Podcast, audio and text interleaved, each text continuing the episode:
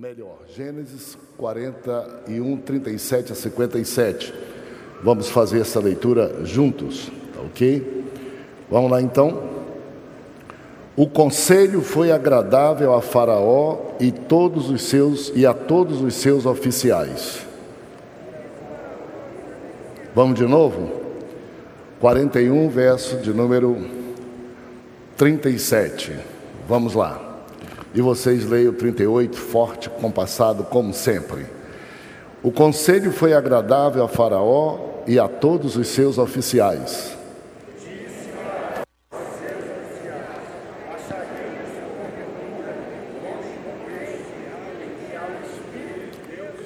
Depois disse Faraó a José: Visto que Deus te fez saber tudo isto, ninguém há tão ajuizado e sábio como tu.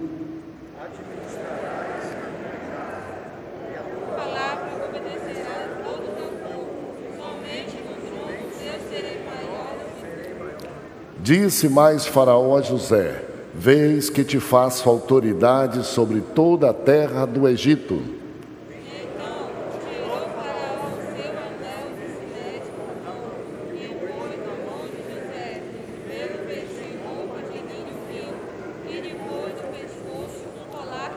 E Feiro subia ao seu segundo carro e clamavam diante dele: Inclinai-vos.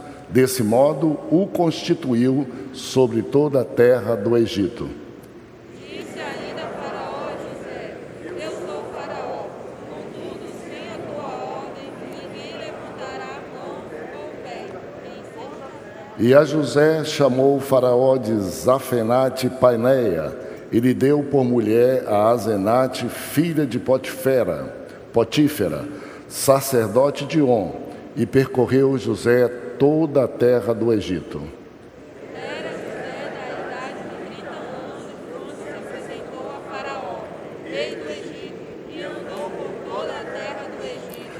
Nos sete anos de fartura, a terra produziu abundantemente. E ajuntou José todo o mantimento que houve na terra do Egito durante os sete anos, e o guardou nas cidades.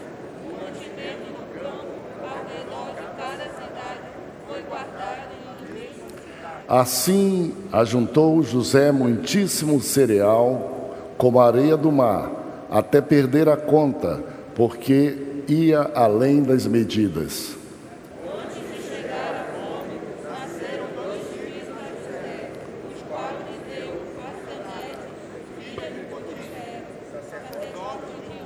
José, o primogênito, chamou Manassés, pois disse: Deus me fez esquecer de todos os meus trabalhos e de toda a casa de meu pai.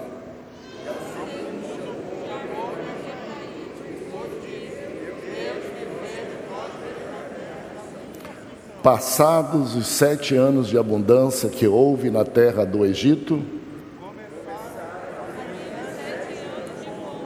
Como José havia predido, e havia fome mas em toda a terra do Egito havia pão. Sentindo toda a terra do Egito a fome, clamou ao povo a Faraó por pão. E Faraó dizia a todos os egípcios: Ide a José, o que ele vos disser, fazei.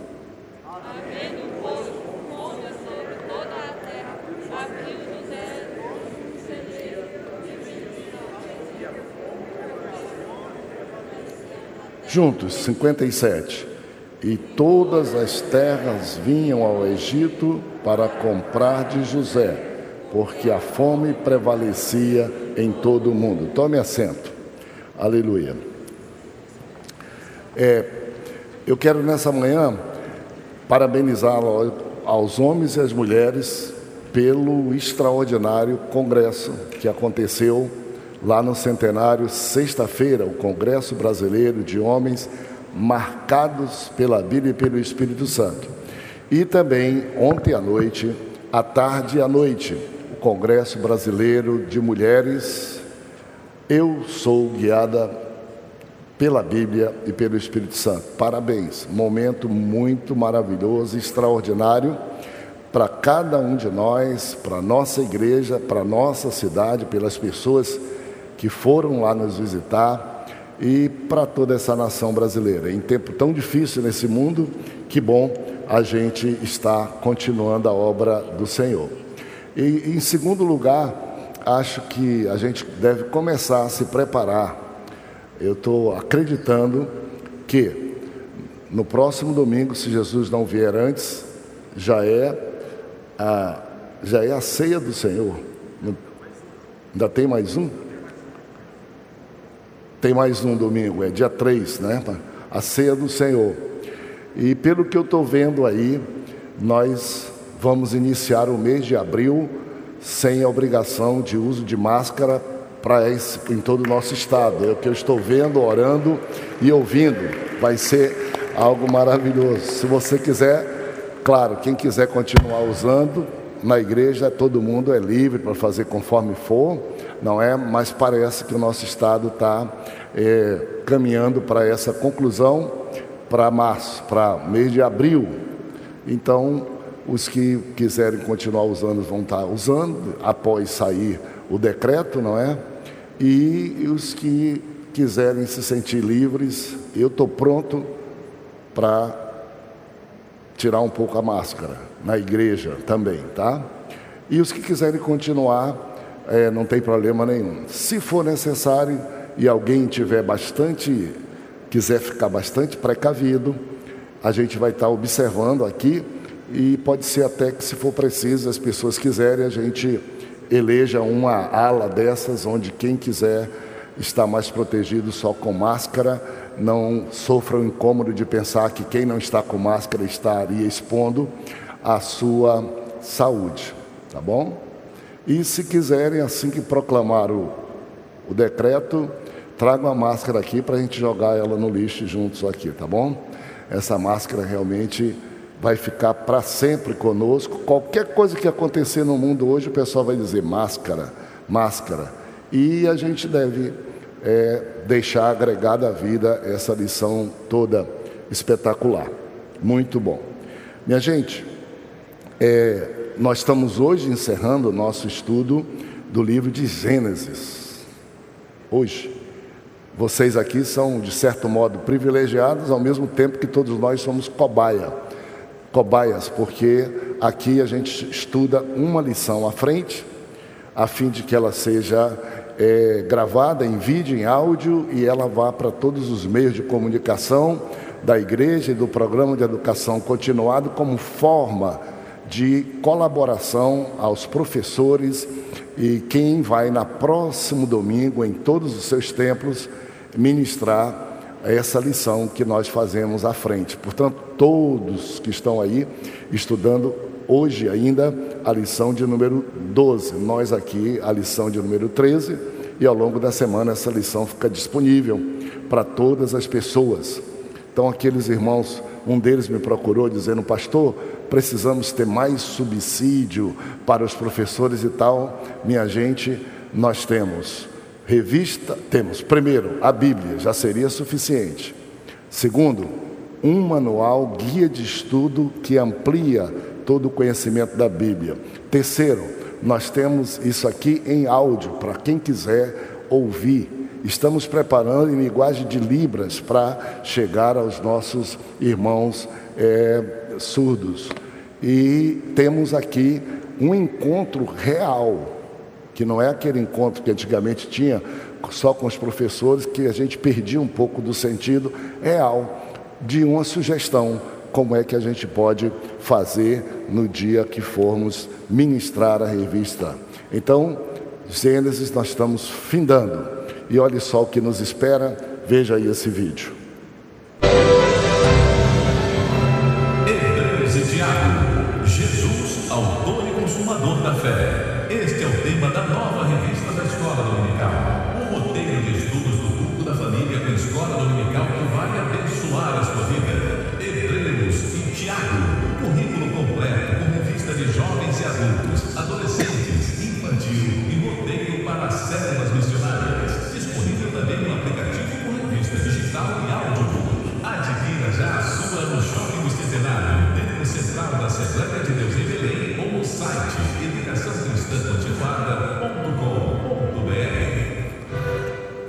Para vocês que estão aqui, alegre-se também, porque por muito tempo a gente usava né, materiais que a gente não sabia de onde vinham, quem eram as pessoas que escreviam, se os que escreviam frequentavam a escola dominical, frequentavam o culto da igreja, ou eram escritores mais profissionais, e todo esse trabalho é produzido por uma equipe, liderado por uma equipe aqui desta igreja, logicamente que há escritores de outras igrejas, mas o principal requisito nosso para que participem desse trabalho de educação cristã no culto da família escola dominical é que a pessoa frequente a igreja, que esteja nos cultos, que saiba qual é a nossa necessidade e isso é muito maravilhoso. Eu vou pedir um aplauso a toda a equipe do programa de educação cristã continuado que trabalha a, a maioria voluntariamente, os comentaristas todos voluntariamente.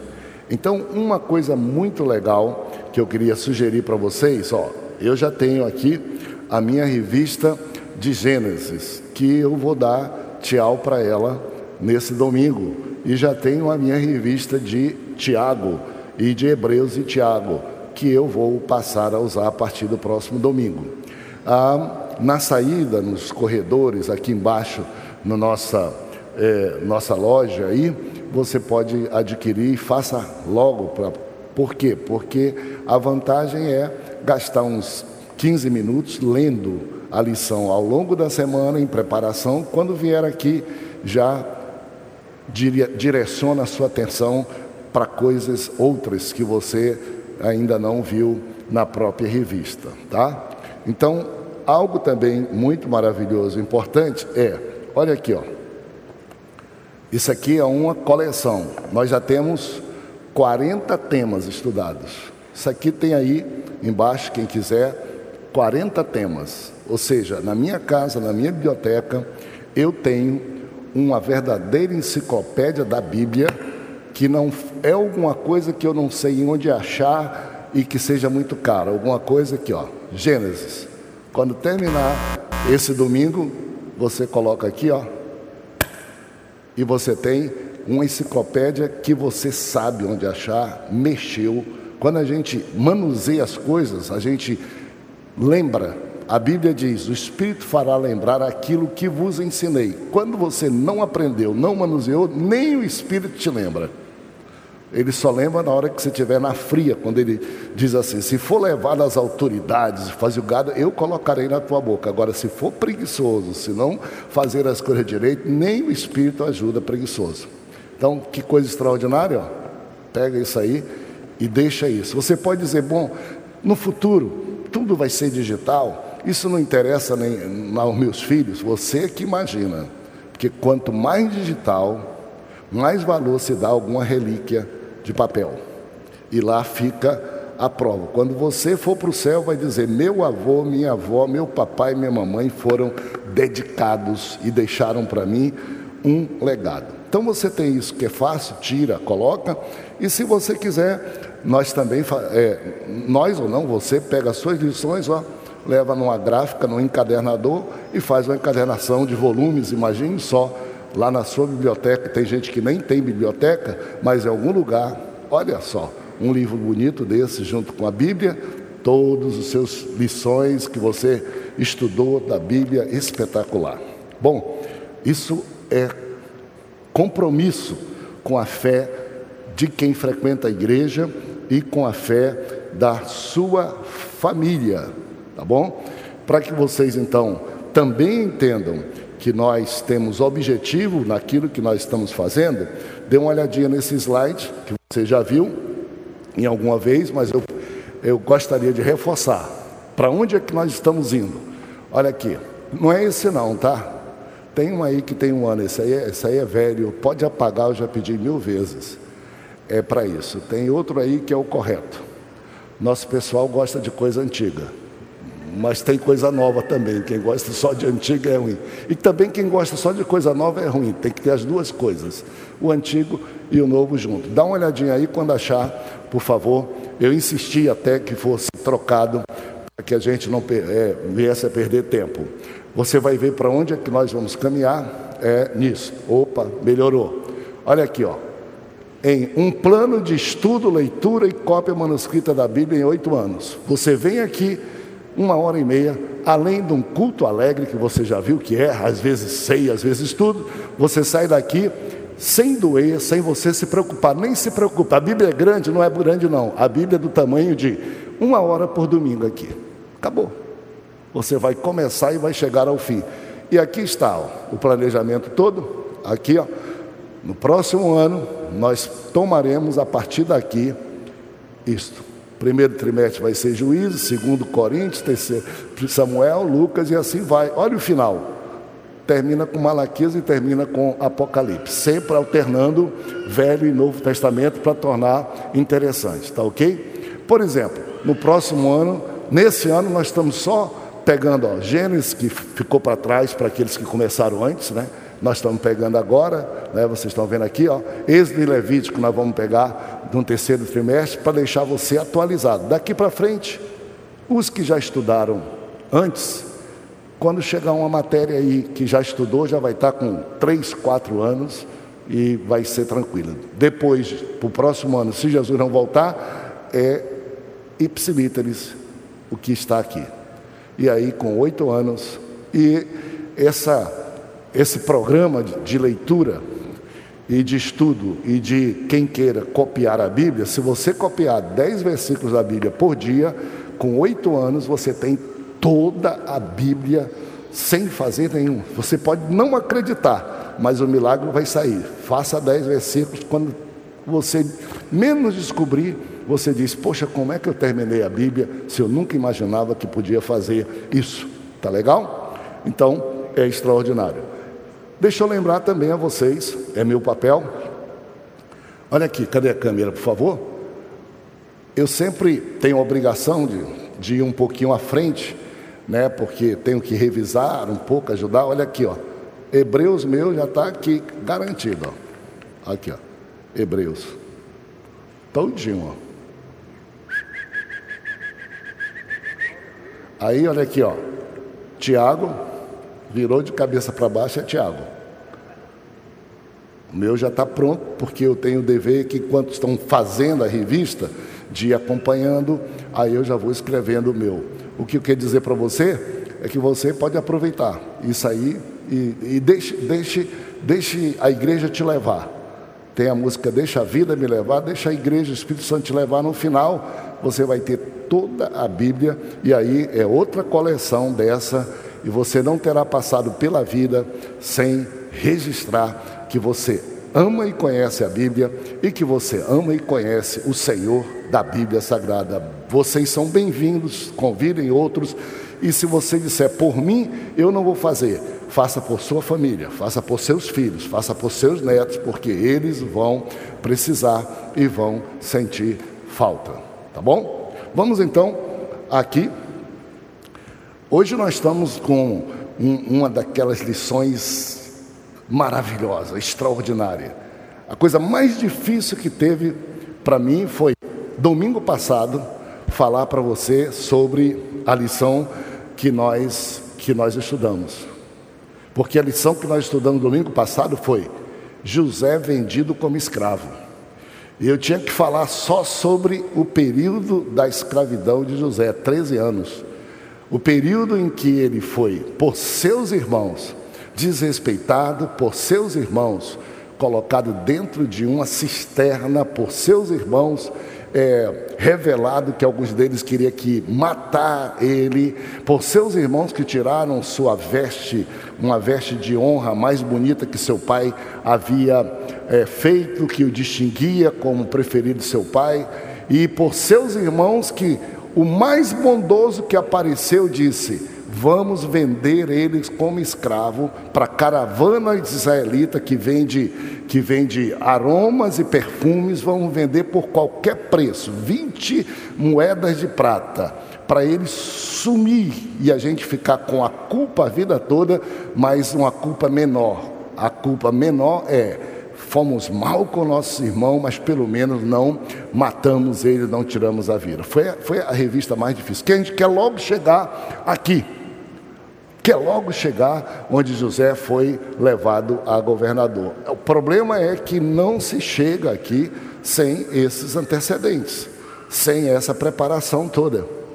E não se chega aqui até sem essa preparação, não é porque Deus queira, é porque a gente não aguenta e não está pronto. Nós é que precisamos de tempo, nós é que precisamos de processos, nós é que precisamos de testes, nós é que precisamos de experiência, nós é que precisamos de crescimento para poder não nos ufanarmos quando estamos em, em, em momento de, de autoridade ou em momentos bons. Porque deixa eu falar para você, se perdem mais pessoas em tempo de felicidade do que em tempo de aflição. Se descuidam mais irmãos e crentes quando tudo vai muito bem. O, a, na casa, salário bom, casa boa, filhos bons, saúde para todo mundo, muita grana e muito dinheiro. O cara diz assim: tem que gastar dinheiro no shopping, não precisa domingo de manhã, tem que dar um jeito no sítio, tem que dar um jeito no meu carro. Para quem domingo de manhã? Está tudo, tudo, tudo bom.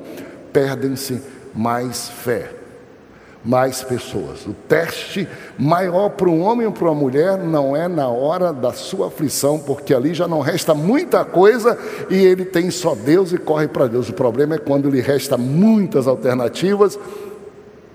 Onde está o primeiro lugar do coração dele? E vocês viram isso comigo, porque Deus prenunciou para José aquilo que ele seria quando ele tinha 17 anos ou menos fez ele sonhar dois sonhos. E ao invés de ele ficar calado, porque o tempo era o tempo de Deus, ele saiu correndo, chamou o pai e a mãe, e todos os seus irmãos mais velhos, porque ele era o, um, o segundo mais novo, e disse assim: Hoje eu sonhei, Deus me deu o um sonho. Olha só que Deus me deu um sonho. Qual foi o sonho? Estávamos no campo, colhendo frutos, e todos nós fizemos um fecho. O meu ficou em pé. O do papai, da mamãe de vocês vieram e se curvaram diante do meu feixe. Está querendo apanhar. Passou atestado de que é imaturo, que não está pronto para acontecer aquilo que Deus mostrou para ele que iria acontecer. E aí, qual é o problema? Ah, por que, que Deus mostrou? Bom, escolha. Você quer que Deus mostre antes, porque você é capaz de guardar consigo, ou você quer que Deus não mostre nada para você e só quando acontecer é que você quer saber? Eu prefiro que Deus confie e me deixe saber antes, me avise antes, Prepare antes. Ele tem todo o direito de não me dizer nada.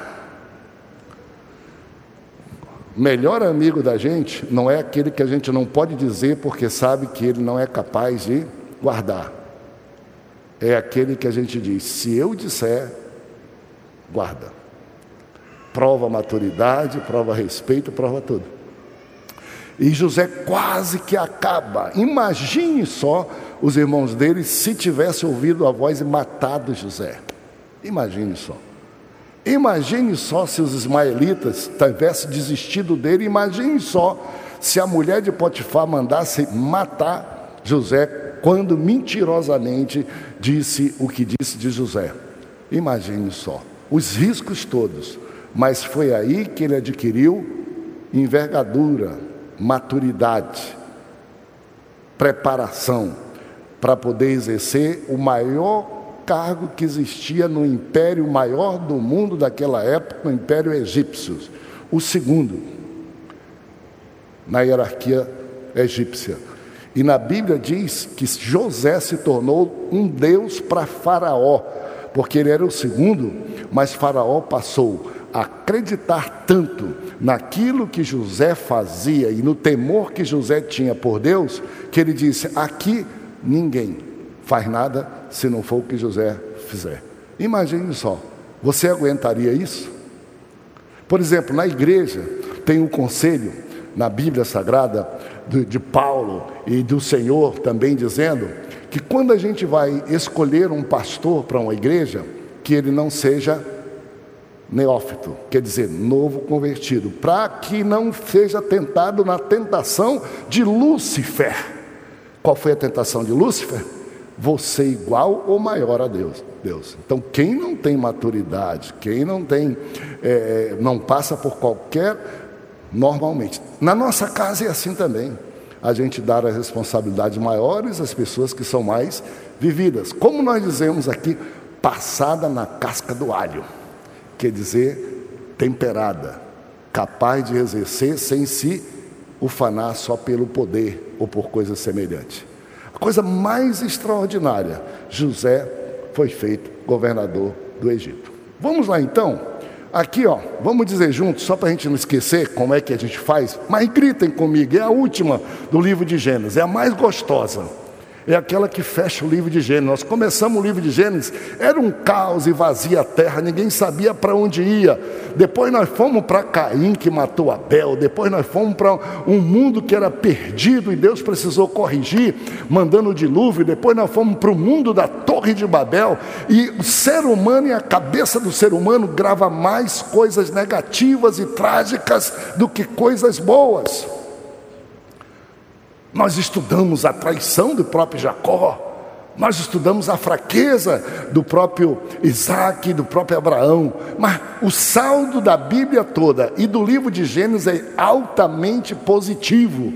E o que deve nos inspirar é o que é que Deus fez com Abraão, com Isaac e Jacó e que pode fazer conosco. Porque eles eram homens sujeitos às mesmas fragilidades que nós. Mas a, a cabeça das pessoas, às vezes, grava mais as coisas negativas. Pessoalmente, eu não gosto de chamar muita atenção para as coisas negativas, mas elas são necessárias, porque elas funcionam como sinal na nossa vida. Se você estiver caminhando na sua vida e não tiver nenhum problema, você está no caminho errado. O caminho certo é aquele que tem problemas para a gente passar, ele nos indica qual é a direção certa. Não corra também não atraia. Mas receba o seu caminho, vá em frente. Se tiver muito bom, eu desconfio, eu digo, devo estar fazendo alguma coisa errada com a bondade que Deus deu até aqui. Peguei e quero transformá-la. Tem que haver algum caminho. Uma, nem, nem, nem lembro, uma, uma pessoa, vez eu dei uma, uma, uma, lição aqui, uma pessoa logo em seguida me mandou um, um, uma mensagem, mais uma mensagem horrível. E pastor e tal. Eu disse: obrigado pelo elogio. E disse: cara, que bom que eu não estou só ensinando coisas que as pessoas gostam, eu estou incomodando pessoas. De um lado da estrada a gente incomoda, do outro lado da estrada a gente agrada e a gente corta o caminho. Foi o caminho que foi com José. Vamos lá então. Qual é o título da lição? Juntos, vamos lá. Qual é o nosso título da última lição? O governador do Egito. A essa altura você não lembra todos os títulos, mas você lembra que foi Gênesis e que Gênesis tem 50 capítulos. Já aprendeu muita coisa. Parabéns. E que você esqueceu, pega a Bíblia e lê que vai dar certo. Vamos ler juntos, bem forte. Abra aí o textuário, vai abrindo todo o pessoal ler. Vamos ler bem forte. O textuário. Vamos ler juntos? Agora.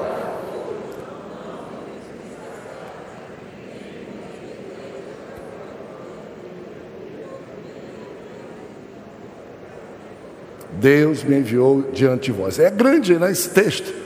Mas vamos ler forte junto agora assim, compassado. Você vai, quando a gente lê só a gente, a gente lê de qualquer jeito. Quando vai lendo é como um exército. Se for muito rápido, atrasa para marchar junto. E se for muito devagar, pressa para marchar. Tá legal? Vamos então. É assim, pá, pá. Vamos lá. Texto áureo. Agora, pois, não vos entristeçais, nem vos por me haveres vendido porque para a conservação da vida Deus me enviou diante de vós. Olha a convicção de José. José está curado, passou por todo aquele processo. podia se vingar de seus irmãos, podia bater no peito e dizer assim: todos vocês do mundo e do Egito não venham para cá comprar comidinha fácil, não, porque vocês não sabem o que foi chegar até aqui, e agora eu vou descontar em vocês. Sujeito sarado, curado, abençoado. Como foi que ele foi curado?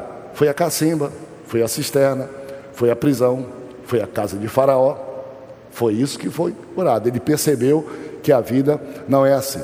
E claro, você vai levar uma lição prática para casa, que o Espírito de Deus vai falar para você, uma sugestão, verdade prática. Já, Deus.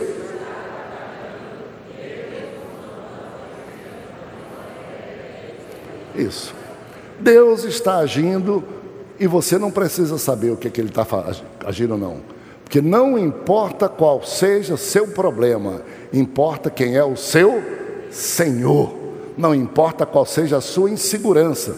É por isso que todo final de mês nós convidamos a igreja em Belém, algumas pessoas nem percebem isso, para uma semana de oração e gratidão e jejum de alguma coisa que você possa fazer. Por que, que nós fazemos isso? Nós fazemos para agradecer a Deus aquilo que Ele fez, o resultado do mês que está se passando, que nem sempre é o resultado que nós imaginamos, mas é o resultado que foi possível que Deus quis. E a gente pede jornada feliz para nós, para nossa família, para o nosso trabalho, para tudo que é nosso no mês que vai se iniciar. Por quê? Porque a Bíblia diz que o dia da manhã não nos pertence, isso é verdade. Todo esse pessoal que faz aí previsão, pesquisa, todo esse pessoal, ele está fazendo só uma matemática boba e besta. Ele não sabe nem se ele vai viver no dia do amanhã. Mas o Senhor, Deus que você tem com você, você sabe que Ele é bom, que Ele é justo, que Ele está com você, e até na hora da morte você não teme mal nenhum, porque Ele está com você. Então, o dia da manhã eu não sei nada, mas se o Senhor está comigo, eu sei que Ele sabe, e eu sei que Ele vai me dirigindo no dia do amanhã. Então, tem um hino que eu não vou cantar hoje, porque o meu tempo é muito menor hoje, em razão de tudo que eu preciso dizer, mas tem um hino que diz assim: Deus vai na frente, abrindo o caminho quebrando as barreiras.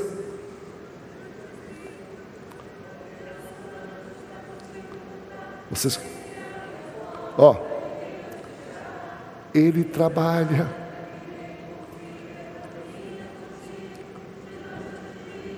Erga sua mão, sua bênção chegou. Comece a cantar com muito louvor. Com... E a gente canta antes já. Não sei se vocês cantam assim. Mas essa é a verdade do crente. É até perigoso. Porque quando a fé vem, entra no coração da gente, a gente não tem fé, a certeza da coisa que se espera, a convicção da que não se vem, mas no coração da gente já acontece aquilo, a gente começa a cantar sem ter nem participado ainda daquilo. Por isso que o hino diz: vá cantando, porque isso demonstra que você acredita, demonstra que você tem fé. Então não precisa de nada. José torna-se governador eu vou ser. Nesse texto aqui, hoje, vocês sabem muito da história né, de José como governador. Eu vou me deter hoje um pouquinho mais sobre o que é que ele fez, por isso que eu fui para aquele texto. O que é que José representou para o seu tempo e o que é que ele fez. Como ele se tornou governador, vocês sabem. A lembrança é pequena. Estava preso e lá dois criados ou oficiais de Faraó foram mandados para a prisão também. Um que servia para ele o vinho e o outro que fazia as delícias dos pães. E eu falei sobre isso na, no domingo passado. E eles tiveram um sonho e ficaram transtornados. E José estava por lá. E contaram para José porque antes José viu eles tão tristes da noite para a manhã. Geralmente a gente acorda, acorda mais alegre. Eles tinham piorado. José disse: O que está acontecendo com vocês? Eles disseram: Tivemos dois sonhos. Não vou repetir os sonhos. Quem quiser, leia depois. E José interpretou. Para um, ele disse: Você vai ser restituído e vai voltar à sua atividade. Para o outro, ele disse: Lamentavelmente, o sonho significa que Faraó vai te condenar a a morte que era a condenação daquele, daquele momento. E José disse para um deles: Quando Faraó te restituir para servir o vinho, lembra de mim. E diz para Faraó que aqui está um jovenzinho judeu que não fez nada para estar tá preso aqui. Conta para ele a história. Nem se lembrou. Dois anos se passaram. Não lembrou de nada. Olha como Deus faz. Aí Deus deu dois sonhos a Faraó. Qual foram os dois sonhos que Deus deu a Faraó? E aí começa a ascensão de novo. Faraó estava diante, o Nilo era o grande fonte de vida do Egito, e estava olhando ali, de repente subiram sete vacas, lindas, gordas, bonitas, pastando na beira do rio, na várzea, naquela pastozinho verdinho gostoso, depois que o, o rio. Daqui a pouco, sete vacas magras, esqueléticas, mirradas, subiram também. Incrivelmente, aquelas vacas mirradas, ao invés de pastarem como aquelas bonitas, foram e se tornaram carnívoras. E partiram, vaca não come carne, vaca se alimenta de ervas. E comeram as vacas gordas. Pior, depois de comer não parecia que mudou nada, ficaram iguaizinhas, mirradas e tal. Faraó ficou transtornado, ficou acordado um tempo, depois cansou, como todos nós, e foi dormir. E aí, outro sonho. E aí pareciam sete espigas lindas. Ontem eu comi um milho cozido que o irmão trouxe e uma pupunha. Como é gostoso, um, um milho bonito, no ponto, porque quando fica muito duro não dá, e, e eu comi. Que gostoso. faraó viu aquilo desejável. Daqui a pouco apareceram cinco tendões, pendões, parecendo espigas secas, mirradas. E mais uma vez, essas espigas criaram vida e consumiram as espigas bonitas, mas ficaram secas e mirradas de novo. Faraó não pôde dormir mais. Pegou todo mundo no seu reino, ninguém sabia dizer nada, porque Faraó não tinha muita coisa para dizer, seus sábios não. E quando ele estava transtornado, quem vai servir o vinho para ele? O copeiro, chamado copeiro principal. E quando vai servir, Faraó deve ter dito: Hoje eu não quero comer. Eu tive um sonho assim. Ele diz: Ah, meus pecados. Tá, só agora é que eu estou lembrando. Eu também tive um sonho que era inexplicável, que era interpre... não interpretável, ininterpretável. E tinha um rapazinho lá que ajudava o chefe da prisão. Ele é exilado e ele interpretou o sonho. E do jeito que ele disse que ia ser, foi: Olha, eu estou aqui e você condenou à morte o padeiro.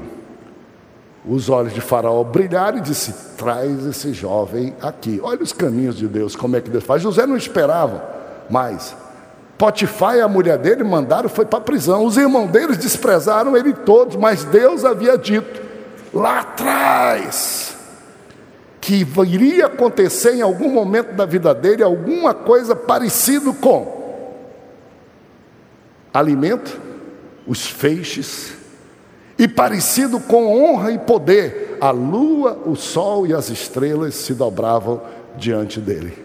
Poder e comida. Nem José conseguiu interpretar os sonhos dele próprio, ele interpretou os dos outros muito bem. O deles, ele não estava entendendo como é que não aconteceu logo, já estava com mais ou menos 13 anos, amigos, esperando José, esperando. E Faraó chegou e chamou José. E José disse para ele: É um sonho só, Faraó. A interpretação não vem de mim, não olhe para mim. Olha a humildade de José. Era a hora de dizer assim: Eu vou, mas você me promete tirar da prisão. Se ele fosse pedir, ele pediria: me liberta só. Ele nem pediu isso, ele disse: Não é em mim que está a habilidade de interpretações, mas o Senhor, o único e verdadeiro. O sonho não são dois, é um só. As vacas gordas e as espigas viçosas, sete, representam sete anos de colheita, de abundância na terra e principalmente aqui no Egito, mas na terra toda e as sete vacas magras, as sete espigas, sete anos que se seguirão de fome, de tal modo que se consumirá tudo que tiver estocado, e a fome ainda vai continuar. Por isso, as mirradas comiu, as consumiu o que tinha de viçoso de, das gordas e nada mudava. E José não parou aí. José foi o maior consultor de Faraó. Faraó não sabia muito o que fazer. E José disse assim: procura um homem sábio, coloca para te ajudar. A tua sabedoria com a dele coloca para te ajudar.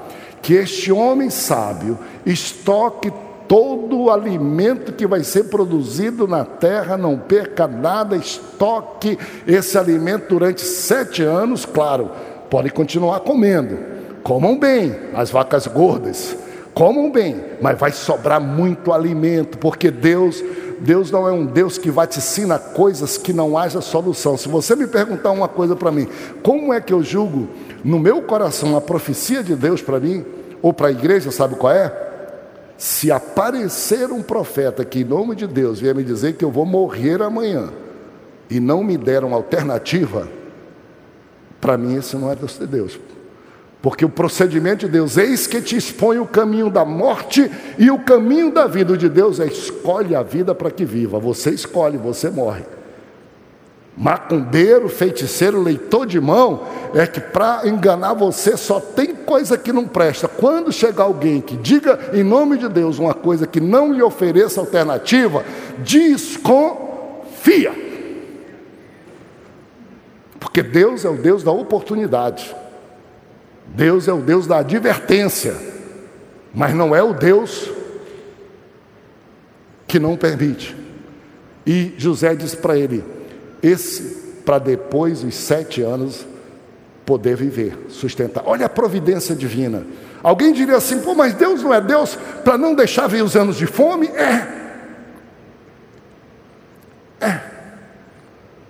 Só que para não deixar vir anos de fome na sua vida, você não está nem aí para Deus, você diz que é o seu trabalho, você diz que tem para mudar o ciclo da vida de uma sociedade que está sem Deus e, e, sua, de você que pensa que é você, os seus olhos verdes, é que é isso, precisa de um choque. O resultado é o mesmo. Não vai morrer de fome, não. Deus propiciou o jeito de, se você crer nele, você for sábio administrar, você não vai morrer. Agora, você quer que continue tudo assim para você ficar atribuindo que é o seu trabalho, o seu emprego, o seu dinheiro, não sei o quê. Deus está lá no rabinho da fila. Um dia você vai se dar mal. Deus dá chances para a gente. Até quando Deus corrige, Ele está dando chances. Ele está ensinando as pessoas. E pronto, José encerrou aí. Faraó e os seus oficiais disseram assim: não tem ninguém no Egito tão sábio quanto eles. Não tem ninguém no Egito que tivesse dado a interpretação para o rei. Não tem ninguém no Egito, disse Faraó, disse os oficiais, 37 o verso. O conselho foi agradável Disse Faraó aos seus oficiais: Acharíamos porventura homem como este em que há o Espírito de Deus? Depois disse Faraó a José: Visto que Deus te fez saber tudo, ninguém há, atenção, ninguém há deveria ser tão espiritual. Olha, olha, olha como Faraó que era um estadista, descreveu José: ninguém há tão ajuizado como você. Ninguém há tão preparado como você. Ninguém há tão atencioso e diligente como você, e além disso você tem o Espírito de Deus, está escrito aqui na Bíblia, verso 39. Ninguém há tão ajuizado e sábio como tu. E o verso 38: Homem em que há o Espírito de Deus, e Faraó o tornou governador do Egito nesse ato. Nós já lemos, você já sabe como é que foi o ato de celebração. Imagina essa celebração. Tomara que você esteja aqui terminando o livro de Gênesis, processando essa coisa toda e aplicando um pouquinho para a tua vida. Você deve estar em algum estágio desse momento de vida. Não se desespere, continue. Se estiver no estágio ainda do sonho, cuidado, não conte para as pessoas que vão trazer problema para você. Se estiver no estágio da cacimba, não desista, não peça a morte. José nunca pediu. E também José nunca praguejou e reclamou de Deus em nenhum lugar, como Jó também, que foi ferido, e todo mundo dizia: a mulher e o filho, amaldiçoa teu Deus e morre. Para eles, não. Estava difícil, mas era um processo. Por quê? Porque criam em Deus e criam naquilo que Deus falou. Olha, o que Deus falou vai se cumprir. O fato de Deus falar e de Deus cumprir com ele, o fato de você aceitar o processo e não perder de vista de onde você veio e para onde vai, isso é contigo, para que você amadureça, para que você seja capaz de poder suportar também as bênçãos de Deus, porque é na bênção que a gente erra. A luta, o funil é tão pequeno que você fica sem nenhum ajuste. Quando diz não tem mais jeito, só tem para ele na bênção, você diz: Eu tenho essa alternativa, tenho essa, tenho essa, tenho essa, e a gente erra quando tem muitas portas e que a gente não tem a sensibilidade de pedir a porta de Deus. E aí se clamou de José como sendo o cara mais especial. Perdão dos seus irmãos. Isso é uma característica interna de José.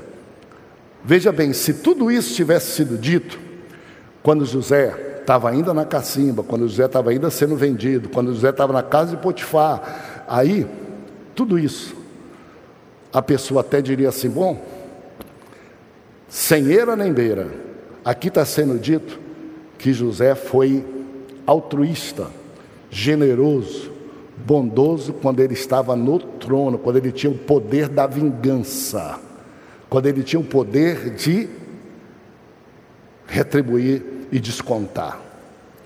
E qual foi o gesto nobre? É preciso, quando Deus vai usar alguém, que seja alguém que tenha sido testado, mas também que tenha o um espírito nobre. José tinha o espírito nobre, e o espírito nobre de José não se revelou até o momento em que seus irmãos, todos os que disseram que ele deveria ser morto e queriam matá-lo. Os que venderam ele se chegaram. E é dito deles, após Jacó morrer, que eles ficaram com um terror tão grande, disseram: agora chegou a hora da vingança. José só não vingou a gente por causa do velho pai que estava vivo. Quantos irmãos dizem isso? Enquanto a mamãe viver, estou tranquilo. Enquanto papai viver, estou tranquilo. Quando morre papai, mamãe, a família se estraga, se mata, se degladia por falta de quê? De perdão. Porque guardou o quê? Rancor. Porque guardou o quê? Vingança. Nossa revista diz, e diz de modo muito especial: perdão não muda o passado, mas muda o futuro. Essa é a primeira questão. Escreva bem isso. Primeiro, perdão não é uma opção, é a única resposta para situações que não há opção. Perdão não é opção, é a saída, é a resposta. Segundo, não muda o que alguém fez por você atrás, não tem como mudar a história, tá, mas resolve dali para frente. Terceiro, guarde bem isso no seu coração. A gente dá perdão não é porque as pessoas merecem ser perdoadas, é porque a gente também merece ter paz. E enquanto nós temos rancor, enquanto nós temos ódio, enquanto nós temos ira, esse soda cáustica consome o vaso onde ele está, consome você. Então, se a pessoa não pede perdão, se a pessoa não merece perdão, você não precisa viver vinculado a esse estado a vida toda. Perdoe para você ter paz para frente. Perdoe para você viver para frente, senão você nunca vai viver tranquilo e nunca você vai ter paz. Aqui está dito: teologia da providência e revelação. É muito bom um momento em que a gente vê o coração de um desses pessoas a quem Deus convidou. E para findar, minha gente, para findar. Se você tiver a Bíblia, abra comigo no capítulo 47 o maior reformador, escute o que eu vou dizer para você, sem estar brincando. O maior político, no bom sentido, o maior estadista, mais até do que Daniel, mais do que Moisés, o maior estadista que eu vejo na Bíblia é o jovem José, vendido escravo o maior estadista. Para mim, foi quem fez a maior reforma social, política e também a, a reforma fiscal. Esse Brasil, meus amigos, está precisando de bons competentes, como disse lá, mas que tenham também o Espírito de Deus. É isso que nós temos. Está chegando a eleição aí. Eu sei que vocês descreem, muitos de nós eu também já descreio, mas não tem outro jeito. Um dia vai precisar de um José. Tem irmãos que dizem, ah, não vota em crente, crente não presta. Então quem é que presta? Miserável. Está matando, está botando na cacimba, está botando tudo, mas Deus está preparando um José um José de alguém que diga assim: ó, esse tem um espírito nobre, ele é competente, mas além disso, ele tem o espírito de Deus para tirar a gente de uma enrascada que ninguém está conseguindo tirar, porque está jogando com a dialética e com a equação só da política, para lá, para cá, para lá, para lá. Precisa aparecer alguma ideia de Deus brilhante no Congresso, no Supremo Tribunal Federal, no Planalto, no Palácio aqui. Precisa sim de algum algum José de alguém dizer: esse é nobre, mas tem também o Espírito de Deus, para que Deus possa fazer alguma coisa, para que a gente possa reacreditar em alguma coisa. Veja aqui o que esse rapaz sozinho rapidamente fez. Vê se você consegue comigo. Verso 13, veja a sua Bíblia aí. Olha só, é bem pequenininho o texto. Aqui nós temos estadistas, aqui nós temos profissionais liberais. Aqui eu gostaria que você fosse uma José, mulher que aqui está, e que você fosse um José. Nós estamos precisando. Eu, eu não sei se você ainda está na prisão. Não sei se você ainda está num sonho. Ei, jovens, que vocês que estão aqui com 17 anos, 18 anos, acreditem. Tudo aquilo que vem na boca de vocês, vocês criticam, incluindo a igreja. Por exemplo, você olha para a igreja e diz assim: Isso aqui está muito sujo, isso aqui não está correto. Sabe o que, que você está dizendo? Deus me chamou para fazer o que está faltando ser feito. Está sujo, junte o lixo. Não está bom o cântico, venha cantar. Está frio, não tem glória a Deus? Dê glória a Deus. Está falando muito em dinheiro porque está faltando para pagar ali, aquilo ali? Dê oferta e dê dízimo. Deus não está procurando aqui gente de saltinho alto, não. Gente está tá procurando quem ele possa interpretar o sonho e trazer a solução. Nós tivemos aqui um marketplace aqui com o presidente de uma das maiores redes bancárias do Brasil, que é o Cicobi Banco, que eu nem sabia que existia, um banco cooperativa. É o banco que tem mais gente como dono. E ele também é o presidente mundial dos bancos de cooperativa, portanto, um presidente do Banco Mundial. Quem é ele? Um jovenzinho, como é o nome dele? Almada. Um, um mineiro que fala meio esquisito, um camarada crente até a morte. E ele chegou aqui, convidado por nós. A gente não está acostumado com isso, a gente pensa que é só para lá. Os caras decidem lá e mandam na gente porque nós não temos preparado gente para decidir e para falar com a gente. Ele chegou aqui, eu não estive, mas eu fiquei umas quatro horas conversando com ele e eu fiquei babando. O nosso vídeo diz: ele disse assim: Vocês sabem o que é o empreendedorismo? O segredo do empreendedorismo? Quem esteve aqui nisso? Quando tiver, venham, vocês vão gostar. Um dia desse, um irmão também passou para mim. Eu sou pastor da igreja, eu sou culpado de tudo. O irmão disse: Ei, pastor, por que, que não usa esse horário de quinta-feira para outra coisa? Afinal de contas, nós não estamos precisando de regras e de alta ajuda, nós estamos precisando é de culto. Eu disse para ele: Rapaz, tu é muito doido. Ainda bem que tu já passou, está muito velho, está desintonizado com a vida. Nossos jovens estão vindo aí e eles estão cheios de vida e eles precisam ouvir sobre isso. E esse homem aqui disse assim: empreendedorismo é a capacidade que alguém tem de olhar uma necessidade na sociedade que não foi respondida e de criar alguma coisa que resolva aquilo que está faltando, de modo que traga bem-estar para aquelas pessoas e ainda dê lucro para sustentar a sua família e sua vida e seu empreendedorismo.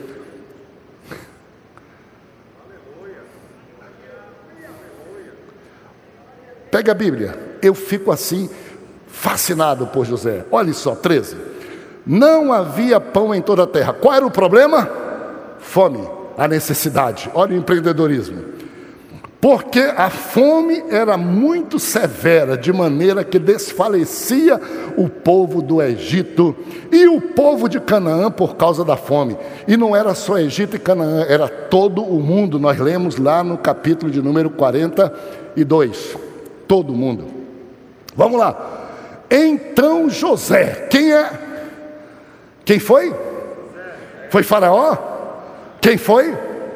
Diga assim: a paz do Senhor, irmão José. Estava na igreja, vim aqui. Então o irmão José arrecadou, até o nome é simples, não é um nome sofisticado, é o Zé. O irmão Zé arrecadou todo o dinheiro que se achou na terra do Egito. Atenção, e na terra de Canaã, pelo cereal que compravam e recolheu a casa de Faraó. Não, não, julgue, não julgue logo aí não, porque já sei que você está dizendo que cara mal, como é que ele pegou todo o dinheiro de todo mundo, deixou todo mundo sem dinheiro? Vai devagar. No, no corra onde anjo anda de ponta de, de pé. Vamos lá. Tendo-se acabado, pois, o dinheiro, na terra do Egito, em Canaã, foram os egípcios a José e disseram: Dá-nos pão, porque haveremos de morrer na tua presença. O dinheiro já acabou. Primeiro estágio, depois da bonança. Dinheiro, vocês sabem, quem tem dinheiro chega a bonança, estraga até, come demais, cagou demais, joga muita comida no lixo que um pobre até não teria. Aproveitaram e guardaram muita grana no tempo da bonança. Disseram: essa grana vai me garantir, ainda que Deus não queira. Estou garantido. Aí veio a fome e José, tranquilamente, não negou nada a ninguém, não inflacionou o preço da gasolina, abriu os seus depósitos e disse: podem comprar. Vocês sabem o preço. Está aí, vocês conhecem, comprem à vontade. Quem vem de Canaã, pode comprar. Quem vem lá da, da, da, pode comprar à vontade e pague. Nada mais correto, nada mais justo. Mas aí acabou o dinheiro. Tendo acabado o dinheiro, então, por quanto dinheiro nos falta? Aí, verso 16, olha aí. Respondeu José: Se vos falta o dinheiro, trazei-me o gado, os animais, os bens. Vocês não usaram o dinheiro para comprar os bens? Bem tem valor. Vocês sabem qual é o valor? não quero injustiça com ninguém, não quero favorecer ninguém. Veja quanto vale o animal e pega e troca e compra. Sem problema nenhum. Verso 16: Passa o gado, em troca do vosso gado, eu suprirei alimento para vocês. Verso 17, olha só. Então trouxeram o gado a José, e José lhes deu pão em troca de cavalo, de rebanho, de gado, de jumento, sustentou de pão aquele ano, olha essa palavra, ano, em troca do gado. Dois anos a três em troca do dinheiro, do estoque de dinheiro. Um ano pelos bens animais, bens vivos. Um ano, quarto ano, quinto ano. Fim do verso 18. Aquele ano foram a José no ano próximo, um ano, e lhe disseram: Não ocultaremos a meu senhor que se acabou totalmente o dinheiro, meu senhor já possui também os animais, nada mais nos resta diante do meu senhor, senão o nosso corpo e a nossa terra.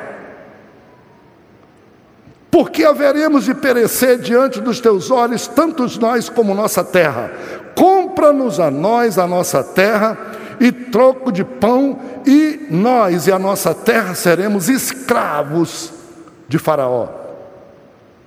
Que oportunidade, né? Mas dá-nos semente para que vivamos e não morramos, e para que a terra não fique deserta e morra tudo as esperanças. Verso 20: Assim comprou José toda a terra do Egito para Faraó. Porque os egípcios venderam cada um o seu campo, porquanto a fome era extrema sobre eles e a terra passou a ser de Faraó. O dinheiro, o gado e a terra pertencia ao Estado. Você pode dizer assim, ao governador, ao governo, vamos com calma, ao Estado. Certo? Faraó era o Estado. Vamos lá. Quanto ao povo, olha só. Quanto ao povo, verso 21, ele o escravizou a outra extremidade da terra do Egito, somente a terra dos sacerdotes. Então disse José, verso 23, para a gente resolver. Disse José ao povo: Eis que hoje vos comprei honestamente de vós outro a vossa terra para Faraó. Agora, está aqui a semente, vão trabalhar na terra e distribuiu semente para todo mundo. E olhe a proposta de José, verso 24: Das colheitas dareis o quinto a Faraó, e quatro partes serão vossas, para a semente do campo, e para vosso mantimento, e dos que estão nas vossas casas, e para que comam as vossas crianças, se alimentem e vivam as vossas crianças. Responderam eles: A vida nos tens dado, achamos mercê perante o meu Senhor, seremos escravos de Faraó. E José estabeleceu por lei, atenção isso, isso é seguido em muitos lugares do mundo. José estabeleceu por lei.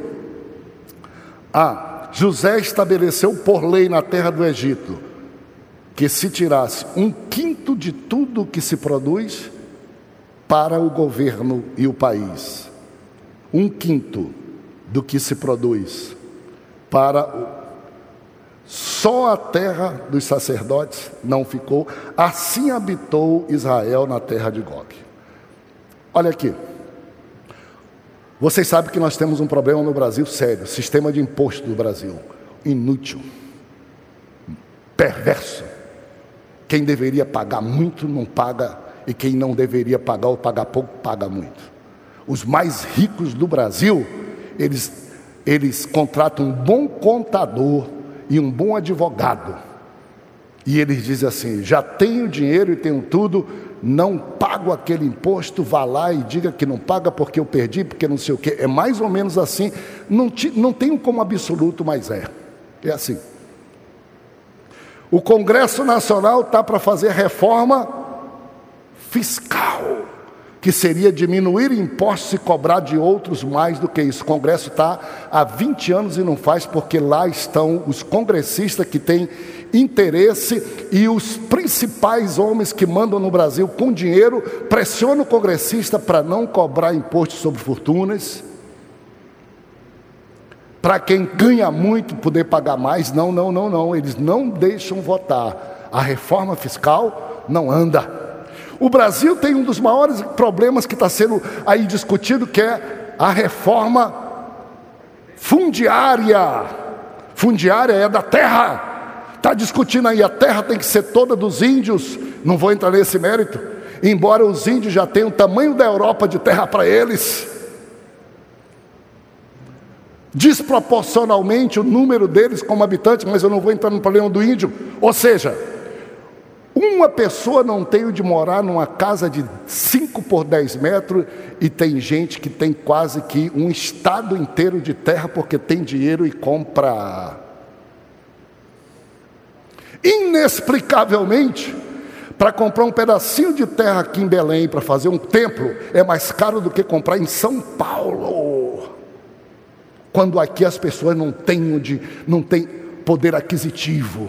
Mais barato comprar numa cidade desenvolvida o pedaço de terra para morar aqui, quando as pessoas precisam, então. Reforma! Administra... Fundiária tem outro nome que eu não estou lembrando. Então, reforma fiscal, para se pagar impostos justos. Reforma de terra, para todo mundo ter onde morar e trabalhar. Quem foi que fez a reforma no Império Egípcio? Descrita em cinco versículos, amigos. Não chama nem atenção para isso, como Deus faz, a gente é silencioso, resolve os problemas todos. José chegou, Faraó disse: Não quero nem saber. Eu não sei mais como controlar a comida. Quando vem a fome, vai dar mal esse negócio. O Egito já está todo invadido por gente estranha. Eu estou todo descontrolado. O Egito está todo descontrolado. José disse assim: então, deixa comigo. Deus me deu a fórmula. Vamos salvar todo mundo da fome. Pode vir fome que tiver vai ter comida estocada. Em redor da cidade, pertinho. Não é em São Paulo, não é no Rio.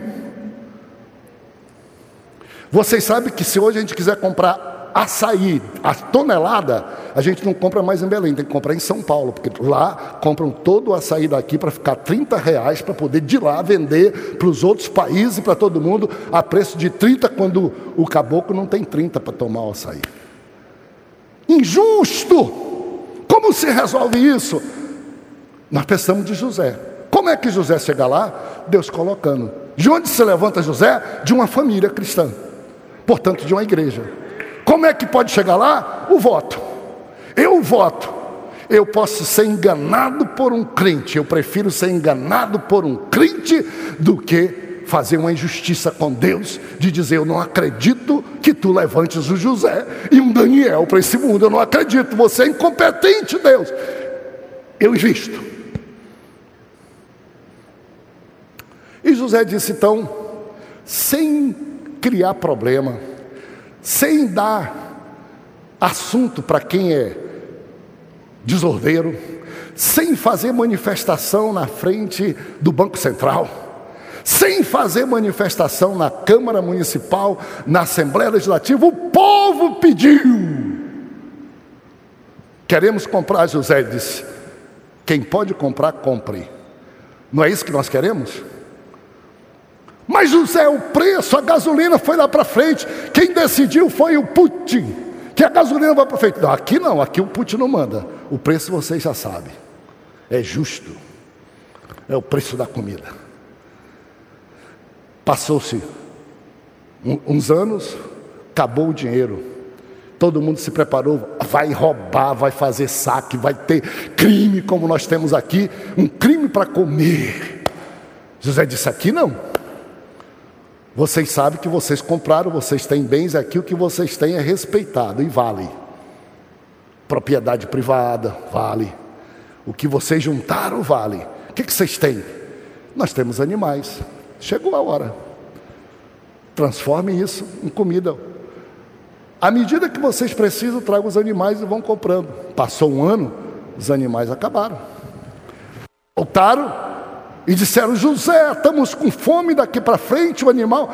E eu sei que o ser humano não, não, não vendeu tudo, já estava com fome, não. Quando estava chegando no último boi, na última ovelha, disse: Vamos me prevenir. Vou dizer: José, é a última. Fome ninguém espera. José disse: Não, fique tranquilo. O que, que vocês têm mais? José nem mandou. Disse assim: Nós temos a terra e nós temos a vida. José disse: A vida não, a vida eu não quero, eu não vou comprar a vida de vocês. Isso não, isso não tem preço. Vocês podem reconstruir do zero, vocês podem trabalhar, Deus abençoar, dignidade, vida, escravidão, não. José disse assim: Bom, calcula a terra que vocês têm. Qual o preço? Naquela época, amigo, não tinha preço, era preço de banana, porque está com fome e você entrega a terra toda. Não foi o que Isaú fez com Jacó? Estava com fome e disse: Eu não quero a primogenitura, eu não quero a bênção de Deus, eu quero um pratinho de comida quentinha. Depois eu vou resolver o que eu vou fazer.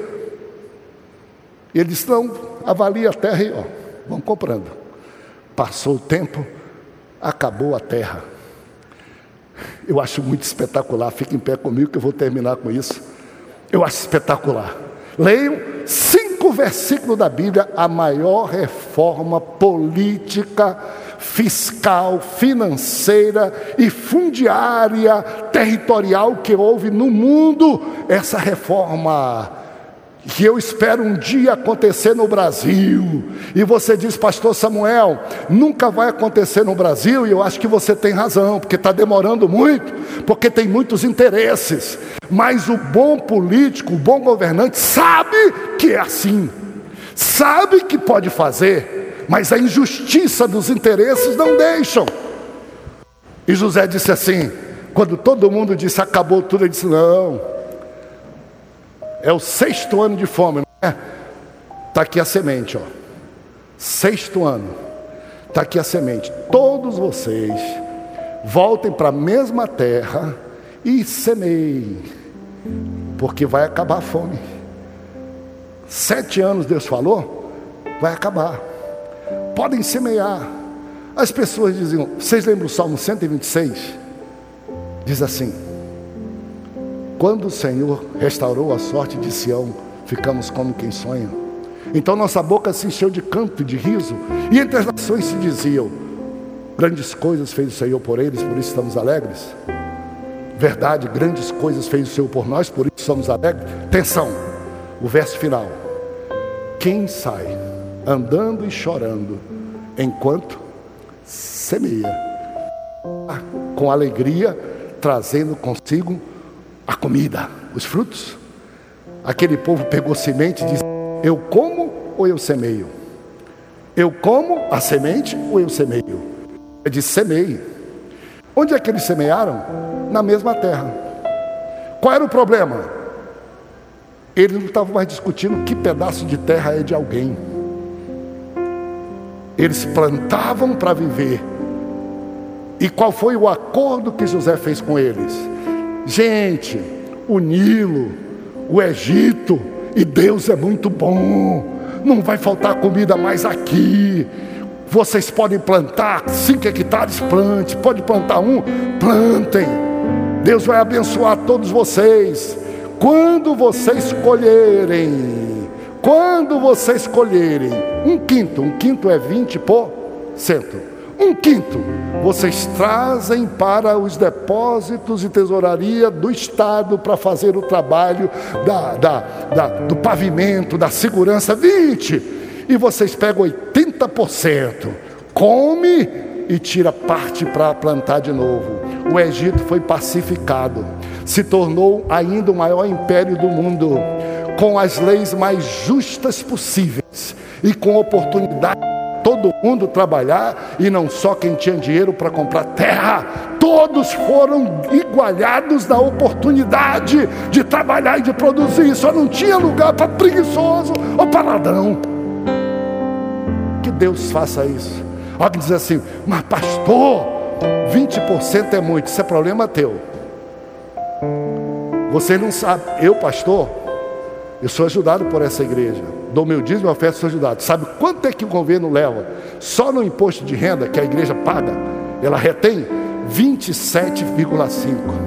Só do meu imposto de renda, um quarto. Agora eu vou comprar gasolina, leva mais 30%. Vou comprar pão, leva mais 20%. Vou comprar não sei o que, imposto, imposto, imposto, imposto.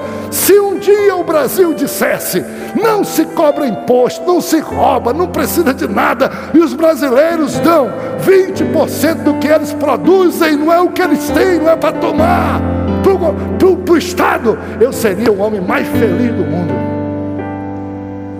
E José fez isso em cinco versículos, gente. O Josézinho de Deus. Levante sua mão. Governador do Egito, foi ou não foi? Não deu glória a Deus e falou em língua sozinho, não. Foi hábil.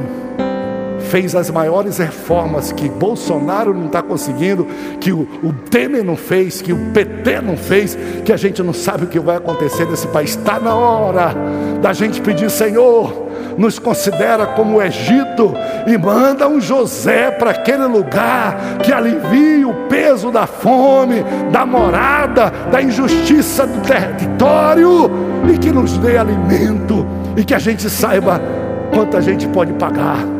Porque a gente paga um monte de imposto e ainda é processado depois, porque deixou de pagar um que a gente não sabia, porque o Congresso votou mais um tem 50, 60 impostos. A gente faz tudo direitinho, mas fica um de fora, vem depois e toma tudo. Levante a mão para o céu. Diga comigo, glória a Deus. Pelo jovem José, pelo governador José. Diga comigo, glória a Deus, pelo que ele fez para o Egito. E diga comigo forte: Senhor, lembra-te de nós Lembra-te de mim. Lembra-te de nosso país, Senhor Deus. E manda Josés, homens ou mulheres, para ocupar Brasília, ocupar Pará, ocupar Belém, a fim de que quem está morrendo de fome não morra, tenha o que comer, tenha onde morar, tenha onde trabalhar, Senhor. Ouve a nossa voz e levanta dentro desta igreja homens e mulheres para isso. E ajuda-nos, Senhor, a criar juízo. E quando a gente for chamado para votar, que a gente creia em Ti, que Tu não vais lançar esse país na guerra, na confusão, que Tu tens pena de 210 mil brasileiros. E ajuda-nos a ajudar o José a chegar ao governo, ao Congresso, que não neguemos a fé em Ti, Senhor Deus. Abençoa-nos, abençoa-nos. Por fim, bata no peito e diga assim: Senhor, aqui estou. O que tu queres que eu faça? O que eu posso fazer para que a justiça, a fome, a falta de lugar para as pessoas viverem, a injustiça, o crime. Recuem e a gente tem um novo começo. No nome santo de Jesus. Gritem comigo, glória a Deus. Gritem comigo, aleluia. Sigamos para Hebreus, a paz do Senhor.